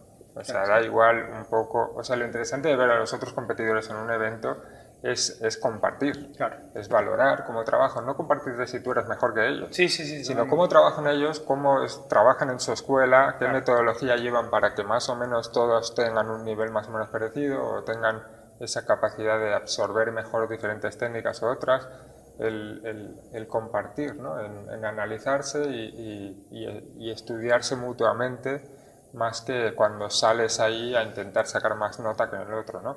Al final la competición es esa lucha interna de superar todos esos límites físicos y emocionales en el contexto más complejo, que es delante de un público y delante de unos jueces que te están valorando a ti y exclusivamente a ti. Esos miedos son los que enfrentas y los que ganas cuando ganas en una competición, independientemente del puesto en el que hayas quedado. ¿no? O sea, es, es la experiencia que les fortalece y les hace crecer un montón a los chicos. Muchas gracias, pues la verdad que me ha ayudado un poco a, a, reencontrarme con, con, el tema de las formas, los catas, ¿no? cada uno lo llama de una forma. Eh, vamos a ir terminando, Alex, con, con, dos preguntas ya muy a título personal, ¿no? de, muy de opinión personal y muy de ti mismo, que son, eh, siempre que, que hablo con alguien que sé que ha viajado a Japón, pues me gusta preguntarle como si fuéramos, como si fuera un amigo. Es decir, consejos, anécdotas, dónde ir, dónde no, qué hacer y qué no hacer. Y en el caso tuyo, pues va a ser con China. Mm. Es decir, si no, fuera, no estuviéramos aquí grabando y demás, si yo llegara, nos conociéramos de toda la vida, digo, mira, Ale, voy a ir a China. Recomiéndame algo para, para entrenar, ¿vale? Porque yo entreno también. O, mira, yo es que voy a China, pero lo que me interesa es comer. O lo que me interesa es, eh, qué sé yo, ¿vale? En mi caso sería comer. comer es una maravilla, comer en China. Tiene que Supongo que en Japón también. Pero sí, sí, yo creo que en China yo siempre disfruto la comida. Y los chicos, me he llevado algunos a China alguna vez y, les ha encantado la comida. sí, sí, sí. sí. Eh, consejos. Intentar aprender algo del idioma chino, por lo menos cuatro palabras para intentar eh, comunicarte un poco. eh, y no juzgar, no juzgar, eliminar todos los prejuicios. Eh, tenemos sobre la cultura china creo que tenemos muchos prejuicios Sí. y que son inevitables la primera vez que vas a China tenerlos contigo y tratar de analizar en base a esa crítica, ¿no? Creo que es una creo que es de las civilizaciones que menos conocemos, que menos conocemos su historia Por lo menos de las para- grandes sí. Para entender por qué son así. De las grandes y de las antiguas. Por eso me refiero que, que- que realmente la civilización china que lleva es muchísimo tiempo gigantesca, siendo sí. muy propia y única, Sí. sin Y- influencias externas. y que ha influenciado además. Y es que ha decir, influenciado las de alrededor, la- pero- pero- Es como si entendemos el Imperio Romano, entendemos Europa. Claro, Si entendemos. China, entendemos Corea, la Exacto. India, Estamos Japón. hablando de las civilizaciones más antiguas que todavía hoy existen en el planeta, por lo tanto, mira si tenemos que aprender de ellos, Sí. que tenemos 5.000 años de aprendizaje para intentar entender cómo son, ¿no? Sí. Entonces no es justo que ahora vayamos nosotros, que ahora tenemos esa capacidad de ir a China más frecuentemente, y juzguemos desde la perspectiva occidental cómo son, cómo se comportan o cómo hacen las cosas, tanto en sociedad como a nivel lo que sea, político, social, cualquier cosa. ¿no? Eh, creo que lo interesante de ir a China, ya que cuesta tanto entenderla, es ir neutro. Ir neutro e intentar eh, aprender, aprender de, de cómo son.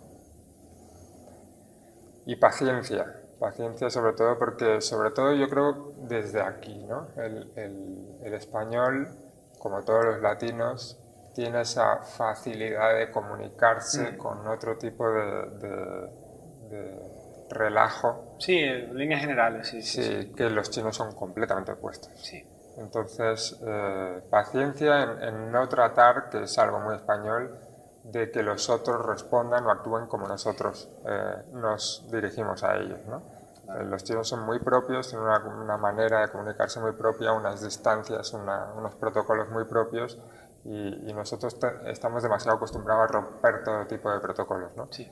Los chinos son bastante disciplinados en ese sentido, eh, dentro de su locura, que también la tienen. ¿no? Sí, sí, como todo. Dentro, dentro de sus cosas más abstractas o, o más a priori incoherentes. Pero, pero intentar eso, intentar ir bastante neutro, bastante educación, respeto y, y- y neutralidad, a, a ver lo Sí. que te encuentras. Como casi cualquiera en la vida. Decir, si vas con esos principios en la vida, yo creo que te va a ir muy bien. Sí, porque sí, vas- si vas a un gimnasio a visitar, ¿no? incluso en España, pues vas con, con respeto, vas con las ideas, ¿sabes? Con la mente Aprender sin juzgar. Exacto. Que oye, que no te gusta al 100%, pero de todo puedes aprender y... Claro, claro. Luego ya lo analizarás cuando vuelvas a tu, a tu día a día, a tu cotidianidad. Y es ya fácil analizarás qué es lo que te pareció interesante o no y, y a seguir aprendiendo. ¿no? Totalmente. Y es fácil entrenar, en, entrenar eh, entendiendo por, por coger, ir, ir a un gimnasio o a una academia o a una escuela. Hasta, hasta hace poco no era fácil por el idioma, porque, porque en China no hablan otra cosa que no sea chino y sus múltiples eh, Sí. sublenguas. Sí, sí. Pero, pero desde, hace, desde los últimos años, yo creo que desde las Olimpiadas, Vale. que, que en todas las academias han hecho el esfuerzo de intentar aprender cuatro palabras en inglés para comunicarse por lo menos con los extranjeros, ¿no? ya que desde las Olimpiadas están recibiendo más extranjeros. Entonces ahora ya empieza a ser más fácil, antes era un show, intentar hacerte entender, eh, comunicarte, llegar hasta ahí Sí, sí. y, y- y hacer entender que te vas a quedar ahí, que vas a entrenar un tiempo y demás, ¿no? Pero ahora yo creo que sí, que es un poco más fácil el trámite. El trámite se ha facilitado mucho, Internet ha abierto todo, porque y- ahora es muy fácil que toda, toda la escuela tenga una web, un mail y, y alguien en la escuela hablará inglés para poder responder ese mail. Entonces sí se ha facilitado mucho, la verdad, ahora. No, pues me alegro de decir, ya, ya no solo eh, a nivel de entrenar, sino ha sido un consejo lo suficientemente general como para ya se, vayamos de turismo, ¿no? Simplemente, Sí, o, sí, sí. o queramos tener esa, esa experiencia un poco más de entrenar, de convivir, de aprender un poquito. Eh, creo que para, para la persona que tenga interés en uno o en otro, o las dos, ¿no? porque también se puede ir a entrenar y hacer turismo ¿no? si, si, si, si da tiempo, eh, creo que son consejos bastante generales que se pueden aplicar a las dos cosas. Y ya por último, Alex, hemos tenido que hacer otro corte, eh, perdonen, eh, el tema amateur es lo que tiene, y, pero bueno, espero que no sepan perdonar. Estaba comentando Alex, eh, le estaba preguntando la, la última cuestión y era la relación de, del cine y las artes marciales chinas, porque yo creo que todo el cine de acción de los 80, de los 90, la década de los 2000, sin duda, la estrella de los especialistas de cine, de los coreógrafos, eran del teatro chino, de las artes marciales chinas, ¿no? Y entonces, eh, seguramente gran parte de la culpa la tenga Bruce Lee, esa figura omnipresente en las artes marciales y que, y que cuando se habla del cine y artes marciales es como que lo engloba todo, pero me gustaría un poco, la opinión un poco más experta de alguien que realmente eh, pues, ha vivido esas décadas las ha sufrido en el sentido de que se ha, se ha empapado de ese cine y encima ahora tiene una visión profesional y nos puede un poco explicar el por qué, por qué se ha adaptado también al cine eh, las artes marciales chinas, ¿no? Es decir, y por qué después a lo mejor, yo pensaba, la verdad, que, que, las artes marciales chinas estaban quizás más expandidas, incluso que las japonesas, porque al final uno eh, en su propio mundo siempre piensa que a los demás le va mejor, ¿no? yo creo que todos pecamos de esto, ¿no? Bueno, la, la experiencia mía propia con el, con el cine ha sido muy interesante porque seguramente ha, ayudado mucho a que yo me dedique a esto. ¿no?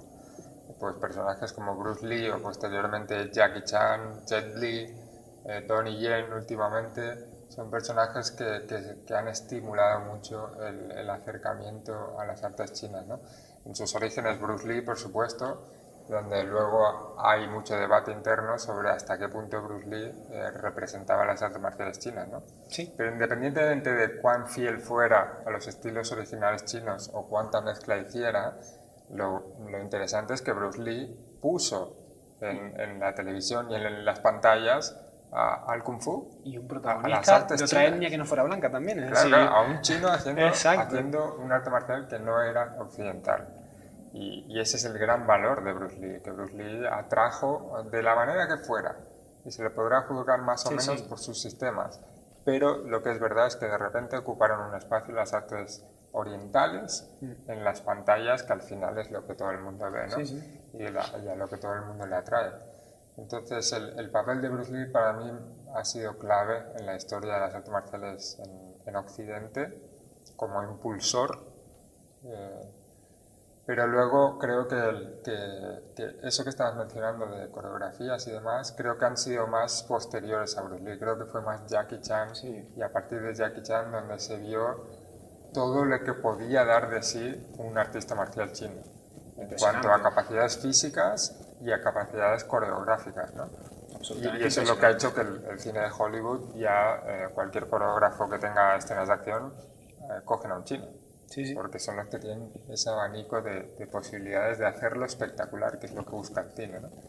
Porque yo creo que por lo que decía antes, porque como es tan amplio el abanico de herramientas que tenemos en, las artes marciales chinas, puesto que son muchos sistemas y diferentes entre ellos, da mucho juego, da muchísimo juego y sí que es verdad que, eh, por ejemplo, a nivel coreográfico, que en, la práctica serían las formas, eh, quizá la diferenciación entre, entre las chinas y japonesas o, cualquier otro país lindante eh, es la, variedad y, y, quizá eh, espectacularidad de los movimientos. Creo que en, en las artes japonesas los movimientos son más simplificados en las formas, son más rutinarios y quizá las formas son un poquito más cortas, en las artes marciales chinas las formas suelen ser bastante más largas, la capacidad de desplazamiento es mucho más larga, ocupa más espacio una forma de un arte marcial chino que, que, de las otras, y la, y la variedad técnica que hay dentro de cada forma es mucho mayor. Entonces hace que visualmente sea más entretenido ver una forma de artes marciales chinas que, que de cualquier otro arte marcial, por, por la riqueza de contenido te entretiene más. Te entretiene más porque ves más exigencia física, ya que hay mucho más eh, trabajo dentro de la forma, variado y exigente, ¿no? Por lo que te decía, más desplazamientos, más eh, saltos, bajadas, barridos, eh, patadas a diferentes alturas, giros, mucha variedad técnica con combinaciones de brazos. Es, hay más variedad técnica dentro de una forma de, de arte marcial chinas que de cualquier otro arte marcial, eso es indudable. Ya no vamos a entrar en la calidad. O, el, director de la película tiene. Si eso lo quieres vender a nivel visual, obviamente. Eh, tiene más variedad mucho más donde llamativo, claro. Puede meter ocho escenas de lucha porque a lo mejor ninguna tiene que ver con la anterior. Y Claro, te ofrece claro, es- esa... es, variedad, son herramientas que te dan, que a nivel visual son, son- entiendo que sean mucho más atractivos. Entonces, eh, sí, el, ah, de de eso, las coreografías que estabas hablando. Sí creo que el cine ayuda mucho a poner más todavía encima de la mesa. Fíjate que las últimas películas más llamativas de artes marciales de los últimos años son chinas. Entonces, eh, esa es la parte que nos ha beneficiado a nosotros, en, en diferencia a las japonesas, en cuanto a que el cine se ha volcado más por las chinas que por otras. Eh, eso nos puede haber ayudado a, a- dar- a- a darnos a conocer más Kung Fu Panda y demás. ¿no? Sí, pero parece Pero que... Ya, ya los niños de pequeños están conociendo el Kung Fu gracias a Kung Fu Es Panda. que parece eso, que no. eso es una gran ayuda.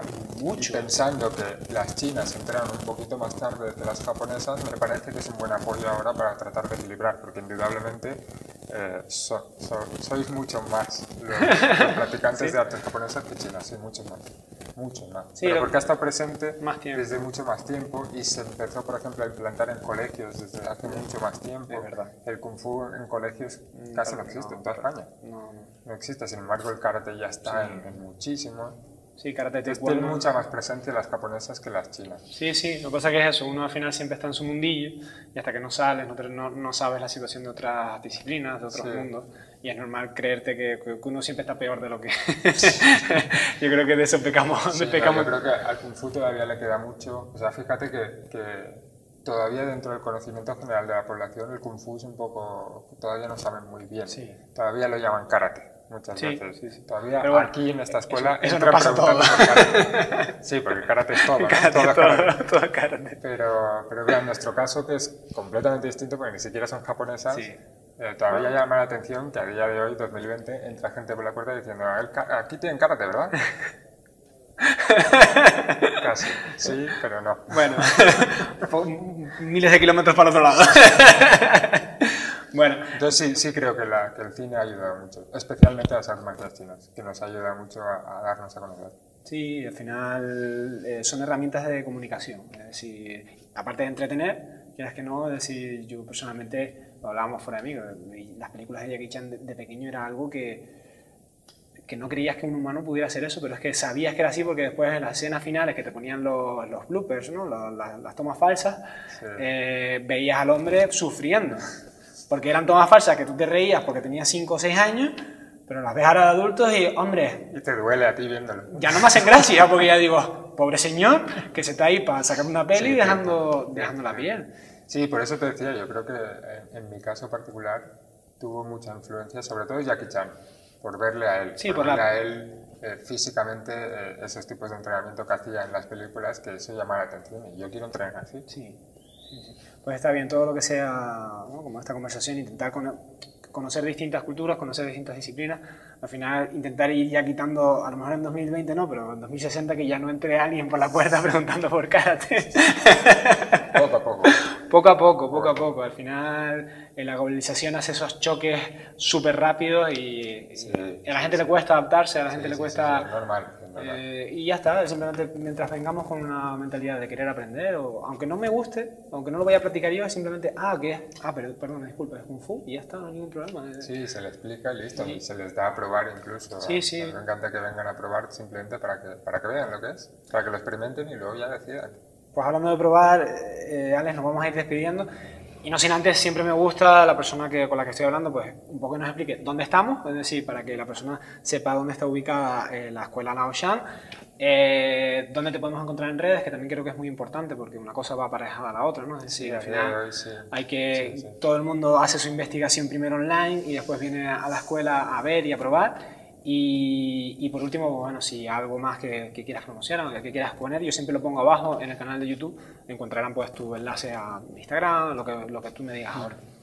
Sí, tenemos, tenemos eh, web, tenemos Facebook, tenemos Instagram y en cualquiera de esos medios nos pueden encontrar por Escuela Lausanne y ahí tenemos, tenemos mucha información, tenemos muchos vídeos, fotos. Yo creo que el- si alguien se mete simplemente para curiosidad, curiosear un poquito de qué es lo que hacemos, se llevará más o menos una idea bastante, bastante fidedigna de, de Sí, sí. qué es lo que trabajamos. Aún así, invito a, a- a cualquiera que pueda estar más interesado en estas artes a que se acerque a la escuela y, y lo pruebe, ¿no? Venga un día a probar cualquiera de, de sus vertientes, tanto la parte de Kung Fu como, como la de Tai Chi, ¿no? Que es, eh, Sí, que no vean con ideas preconcebidas porque puede que haya algo que sí que se adecue a, a las particularidades de cada uno, ¿no? Sí, Es decir, sí, sí, que a lo mejor alguien tiene una idea preconcebida de lo que son las artes marciales chinas, viene aquí y cambia. Sí, o, o de lo que es esta escuela, ¿no? Exacto. O, o de- o del tipo de, de gente que hay. Muchas veces hacen esos prejuicios Mm. sin saber. Por eso yo abro las puertas e invito a cualquiera que, a que se pase por aquí, que eche un vistacito, que pruebe la clase y ya que en base a la experiencia decida si es lo que le gusta o no. Pues sí. Entonces estamos en, el, en el- la calle Cabrera Pinto de La Laguna. El centro hace esquina, se ve bastante el cartel, la OSAN, eh, cerca de la Plaza del Cristo.